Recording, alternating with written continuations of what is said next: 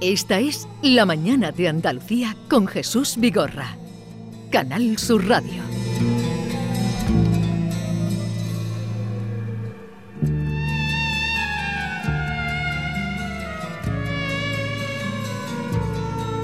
Y ustedes saben, los buenos oyentes, los parroquianos, que los jueves tenemos cita con Javier Pérez Campos, ¿verdad, Yolanda? Sí, buenos días. Y vamos a acudir a esa cita.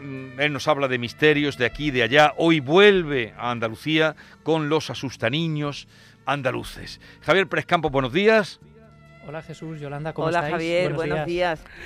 Pues aquí pendiente de eso que nos vas a contar, porque todos hemos tenido, eh, cuando éramos pequeños, siempre nos han asustado con el hombre del saco. O, el sacamanteca. El sacamanteca, dependiendo del sitio, de la zona, de la provincia. Porque a lo largo de la historia han existido multitud de personajes temibles que asustaban a los niños porque se encargaban de raptarlos, de chuparle la sangre o incluso comérselos. El hombre del saco es el emblema más conocido por todos, pero en Andalucía existieron multitud de seres terroríficos y ya por fortuna eso está olvidado. Sí. O, o eso creemos nosotros, Javier. Bueno, digamos Jesús, yo estoy seguro, además me gusta mucho escucharos a vosotros, a Yolanda, a ti, hablar de, de- de los emblemas terroríficos de vuestra infancia, ¿no? Yo estoy seguro de que ahora mismo los oyentes están recordando cómo sus padres les contaban la historia del tío mantequero, por ejemplo, del tío de la vara, del sacamantecas, del sacapringues, del cortasebos, es decir, em, eran personajes que tenían una función, que tenían una función que era sobre todo la de mantener a los niños a raya. Yo creo que hoy en día las historias que contamos a los niños mm, se han dulcificado un poco, ¿no? Em, pero estas historias del hombre del saco que venía por las noches, en el fondo además existen nanas que se cantaban a los niños antes de dormir para em, intentar que se fueran pronto a la cama y evitar así que llegara el coco o que viniera este hombre del saco y los raptara, ¿no? Em, que se llevaba a los niños que estaban despiertos. Sí, Pero sí, que claro, viene el coco, que viene el coco y se lleva a los niños que duermen poco. Exacto, y que a veces duerme en el armario, entra a través del armario o coge con su garra la pierna del niño que asoma a través de la cama. Lo curioso es que, y esto es lo increíble, muchos de estos personajes existieron de verdad o estaban inspirados en personajes que existieron de verdad. Em, España es un país muy rico en asustaniños, que es la forma en que el folclore clasifica a estos personajes que se encontraban a medio camino entre la realidad y la leyenda, y tenemos de hecho palabras, mm, bueno, un- un- una descripción maravillosa de García Lorca, ni más ni menos, que en su conferencia a las nanas infantiles habla, por ejemplo, sobre el poder del coco, que es el gran asustaniños internacional que existe en todas partes, y él dice que el poder del coco reside en que nunca puede aparecer, aunque ronde las habitaciones. Y lo delicioso, decía Lorca, es que sigue desdibujado para todos. Se trata de una abstracción poética y por eso el miedo que produce es un miedo cósmico, un miedo en el cual los sentidos no pueden poner sus límites salvadores, sus paredes objetivas que defienden dentro del peligro de otros peligros mayores porque no hay explicación posible. Es decir, si intentamos em, describir al coco, no podemos, pero en nuestra mente más profunda, más animal, entendemos que este personaje es un personaje temible, peligroso y al que hay que respetar, ¿no? Porque que sale por las noches. temer. Exacto. Y tenemos, por ejemplo, eh, Lorca habla del bute o la marimanta, que son típicos de Andalucía Oriental, en zonas de Jaén, por ejemplo, pero existen muchos otros personajes, como ese hombre del saco al que referenciaba Jesús, y que está inspirado en un crimen real en Andalucía, por ejemplo, el crimen de Francisco Leona, del que un día podemos hablar, que es el sacamantecas de Gádor, Sí. un crimen cometido en, en Almería que secuestra a un niño de verdad con su saco, lo mete en un saco para mat- eh, matarlo, para vender su sangre y para vender su grasa, que eso es lo impactante. ¿Por qué? Porque en esas fechas, principios del siglo XX, se creía que la sangre de la gente joven, la sangre de los niños, podía curar enfermedades. Sí. Y no solo la sangre, también el unto o la grasa. Eh, Estaban, por ejemplo, los cortasebos, los sacapringues. Fíjate qué riqueza de nombres, ¿no? de denominaciones, los estripadores, los sacasebos, y en Andalucía concretamente, pues estaba el mantequero, que fijaos qué miedo, ¿no? El mantequero, el que hacía la manteca con la sangre, con la grasa de los niños para venderla a los aristócratas y curar algunas enfermedades. Sí. Y como decía, son casos reales. En Málaga está el niño Manuel Sánchez, que muere, aparece con la sangre extraída. Está en Almería el caso de Bernardo González, otro niño, Bernardo, que también desaparece a manos de este hombre del saco. Y es realmente lo impactante de estos casos, ¿no? No, sé si tienes referenciado uno cerca de tu lugar de, origen, ahí en, La Mancha, por la parte que toca, bueno, pasada La Mancha, por la parte que toca a mi tierra, a la comarca Los Pedroches, en un pequeño pueblo que se llama El Orcajo. Eh, ya no existe, eh, bueno, quedan tres casas allí de los que mm, todavía se reivindican eh, de que aquello es su pueblo. Y, y hay allí en una peña, en un monte, una cruz de una historia de un médico eh, que precisamente lo que tú contabas, sacaba la sangre y murieron varios niños y hay una cruz semioculta, los viejos del lugar, que ya te digo, son tres o dos los que quedan allí, resistiendo, porque eh, eso quedó dentro de una finca importante, la famosa finca esta de la garganta, ¿eh? donde conoció el rey a Corina, por ejemplo, que fue allí, y un pabellón de caza que había impresionante, Villamagna se llama ahora esa finca. ¿Existe eso que tú estabas contando? Qué bueno, pues lo desconocía por completo. Oye, a ver si nos dejan entrar en la el horcajo, el horcajo. El horcajo. a la vez que pongas el pie en la finca tendrás dos guardias de seguridad detrás de ti. Pero puedes ir, porque no pueden prohibir que entres. Ah, bien, bien, bien. El horcajo, apunta. pues anotado, ¿eh? Anotado aquí junto a las cosas que nos mandan los oyentes también, que ahora pedimos, ¿no? Que los oyentes nos manden sus notas de voz, nos pregunten, eh, nos cuenten sus casos, que es importante, ¿no? Que ellos también, en el fondo, son los que hacen esta sección y es lo bonito y queremos escucharles. Sí. Y fíjate, lo bonito también de esto es que en ocasiones la leyenda se desdibujaba y la criminología terminaba convirtiéndose con el tiempo en lo sobrenatural. Estos personajes, estos criminales, estos asesinos, se iban mitificando hasta convertirse casi en fantasmas. Y fíjate, en Andalucía tenemos también a los matuteros. Esto es muy curioso. El matutero era un fantasma ensotanado, el clásico de la sábana blanca, y el término procede del verbo matutear, que ya prácticamente ni se utiliza, ¿no? Mm. Eh, que era la acción de introducir de manera fraudulenta mercancías en la población, eh, el contrabando de toda la vida. Eh, y muchos de los contrabandistas se vestían con sábanas para asustar incluso a las autoridades y tener así el terreno libre. Esto viene incluso de Inglaterra, de la Edad Media, de cuando los contrabandistas se vestían de esta manera. Es decir, que ha existido en todas partes del mundo, pero ojo, a veces, bajo la sábana del matutero no había nadie. Era el fantasma que a principios de 1900, por ejemplo, en Alcalá de Guadaira se denunció su presencia porque aterrorizaba a los niños. Y fijaos, de todo esto tengo un libro precioso de Javier Prado, un dibujante especializado en folclore y mitología. El libro se llama Monstruos Ibéricos. Es un libro ilustrado Mm, al viejo modo de los antiguos libros, de los antiguos tratados de monstruos ibéricos, eh, que recoge algunos de estos asustaniños. Y lo bueno es que Javier está con nosotros hoy, ha dejado de dibujar a estos personajes para atender nuestra llamada. Javier Prado, buenos días. Muy buenos días, ¿qué tal? ¿Cómo estáis? Y gracias por atendernos. A vosotros. En Andalucía existen, como estaba referenciando ahora eh, Javier, eh, multitud de asustaniños. ¿Cuál te parece especialmente llamativo? Pues mira, la verdad es que Andalucía es un terreno dentro de, España, quizás no es el que tenga más variedad, pero tiene unos cuantos personajes eh, bien curiosos. Por ejemplo, en la zona de Jaén hay una leyenda que está entre a caballo entre lo precioso y lo, y lo terrorífico en el pueblo de Cazorla. Se habla, por ejemplo, de la Tragantía, ¿no? La Tragantía es una, era en su época, ya cuando la reconquista, una princesa musulmana, ¿no?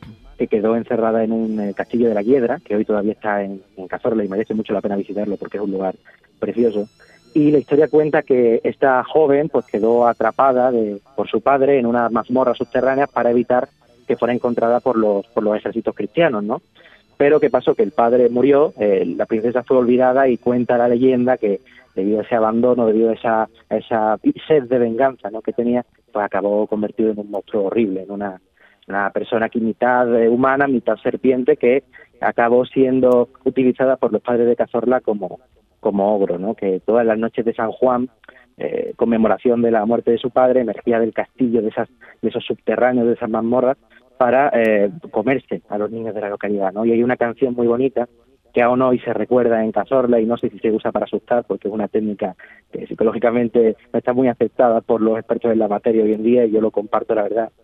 Pero es una canción muy curiosa, muy muy bonita que dice así, que dice, yo soy la Tragantía, hija del rey moro, quien escuche mi cantar no verá la luz del día ni la noche de San Juan. O sea, ya los padres le iban metiendo desde muy jóvenes a los niños ese, ese miedo, ese horror en el cuerpo, ¿no? Para que obedecieran. Oye, ¿en qué castillo dices que se refiere o se referencia a esta leyenda? En el castillo de la Hiedra, de, Cazorla. De Cazorla, que este está. Eh, ah, en el, es el, castillo. no, no, si conocemos el terreno y lo amamos. Sí. Eh, eh, es el castillo del pueblo de Cazorla. El, sí, sí, efectivamente. está al lado, el de la Hijuela. ese es otro. Ese es otro. Este es el de Cazorla. Es que, querido Javier, y Yolanda, ¿dónde pasamos nosotros la última noche de San Juan? Bueno, es que... ¿A dónde la pasamos? En, la entrada del Parque Natural. en la falda del otro castillo, menos mal, porque si no nos podía haber salido la tracantía.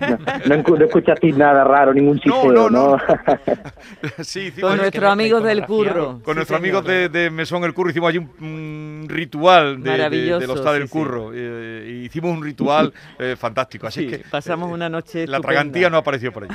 Eh, la iconografía de verdad es impactante, ¿no? El, mitad mujer, mitad serpiente, que eh, en la península ibérica hay muchos tipos de serpientes realmente peligrosas y se mezclan aquí yo creo los mitos, ¿no Javier? Porque por ejemplo hay una leyenda clásica que es la de esa mm, serpiente que se hacía amiga de un infante y que cada noche iba a dormir con él y se colocaba junto al niño y la gente se quedaba sorprendida, ¿no? Que hace la serpiente que se extiende junto al niño y lo que estaba haciendo la serpiente era comprobar si el niño cabría dentro de ella para después poder comérselo, ¿no?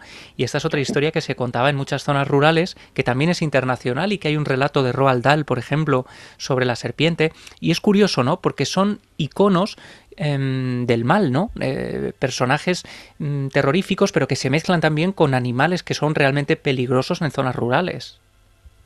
Sí, desde luego, vamos, la serpiente es un emblema, como tú has dicho, de lo diabólico, desde Adán y Eva, ¿no? Desde esa manzana que le ofrece, eh, la serpiente, bueno, pues llega a eso, a las leyendas urbanas modernas. Yo esta, este relato de la serpiente que mire al niño para comérselo está presente también en la mitología popular moderna de muchas ciudades, ¿no?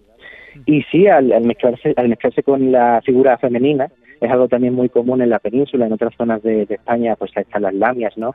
Hay muchos tipos de, damas espectrales que son tienen alguna parte de animal, ¿no? Y al mezclarse estos dos elementos, la serpiente y la mujer, da lugar a algo verdaderamente terrible que remueve, creo yo, los miedos más eh, profundos e intrínsecos de, alma humana desde, desde muy antiguo, ¿no? Javier, eh, después de investigar por toda Andalucía, viendo eh, y, sabiendo de estos asustaniños, el, el más popular, sin lugar a duda, es el hombre del saco. Sí, sin duda, sin duda. El hombre del saco es el más popular tanto en Andalucía como en España, diría yo. Hombre del saco que eh, viene ya desde el siglo, finales del XIX, principios del XX, comienza a, darse esta figura de una forma más definida, más moderna, podríamos decir, pero los mitos de sacamantecas y ladrones de sangre son muy antiguos, tan antiguos que algunos folcloristas incluso los remontan a mitos eh, primigenios, a rituales muchas veces relacionados con las cosechas, ¿no? En los que este derramamiento de sangre, estos rituales, eh, pues propiciaban que hubiera buenos eh, pastos y buenos cultivos al año siguiente, ¿no? Una figura que se va modernizando hasta acabar convertida, pues eso, en la época moderna, siglo XIX y XX, muchas veces en, en viles trabajadores ¿no? que, que se sacaban la sangre de los niños para engrasar eh, las ruedas de la maquinaria industrial, ¿no? Con la revolución industrial, eh, vamos, unas historias terribles y muchas veces grotescas. y, tú tienes recogido en este libro eh, historias de, o esos monstruos, como, como titulas el libro, monstruos ibéricos.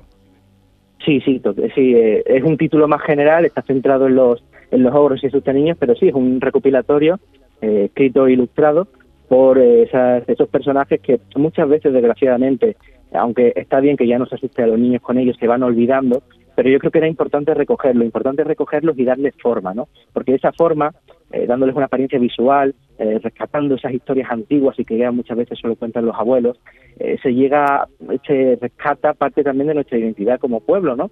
Una identidad pues muy tétrica y muy siniestra, pero que también es parte del folclore y de nuestra cultura, ¿no? Fíjate, a mí me llama mucho la atención porque las ilustraciones son preciosas y terroríficas a la vez, ¿no? Y hay un personaje mm, típicamente sevillano, que es María de Padilla, una especie de bruja que asustaba a los niños en el siglo de oro, y la descripción que se hacía es que aparecía en un coche ardiendo en llamas de fuego, ¿no? También, de nuevo, tenemos una mujer, em, no sé si hay más asusta niños hombres o mujeres, si lo has podido catalogar, y, luego también otra vez esa iconografía ¿no? del fuego, como el fuego del infierno, es decir, se van mezclando elementos que son puramente terroríficos, ¿no? Eh, típicos para asustar. Desde luego, y además el caso de este Mario de Padilla es especialmente curioso porque eh, parece ser que está inspirado en un personaje real. está recogido por un por Rodrigo Caro, que era un eh, religioso y escritor del siglo de oro, pero no queda claro si está inspirado en María de Padilla, que fue una amante y luego esposa ya una vez muerta de Pedro I el Cruel, que la, eh, la designó como esposa real una vez falleció y está enterrada, de hecho, en, el, en la Catedral de Sevilla.